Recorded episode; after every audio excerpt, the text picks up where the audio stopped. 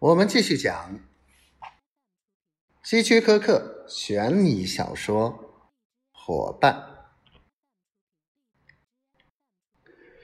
我还得想一想，做还是不做。杰克说：“那好，我给你一个小时的时间，你可以坐到游艇上去考虑。我在这里等你。不过你别忘了。”如果你坐二十年牢的话，出来时可就鬓发斑白了。去吧。康德苏说完，就把身子斜靠在椅子上，悠闲的闭目养神了。杰克坐在游艇上，进行着激烈的思想斗争：做还是不做呢？他想到甘地也是个无恶不作的歹徒，这里有不少人都被他伤害过，自己现在也受到他的威胁。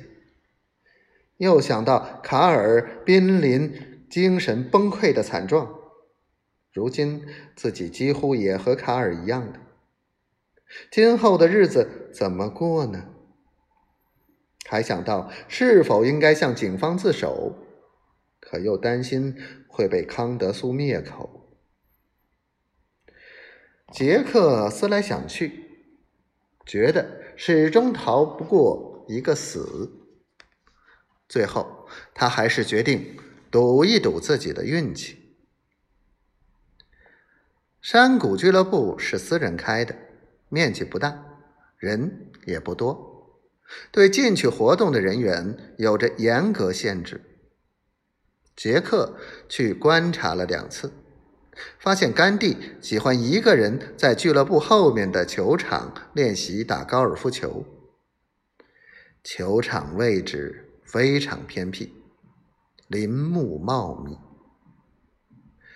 杰克查看好地形之后，认为害人的方法天衣无缝，就努力说服自己，按照康德苏的计策。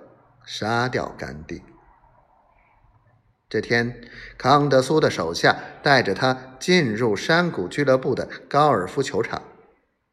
他拿着一根高尔夫球杆走进了球场，在他的口袋里还装着一只高尔夫球，那是击倒甘地后用以伪造杀人现场的工具。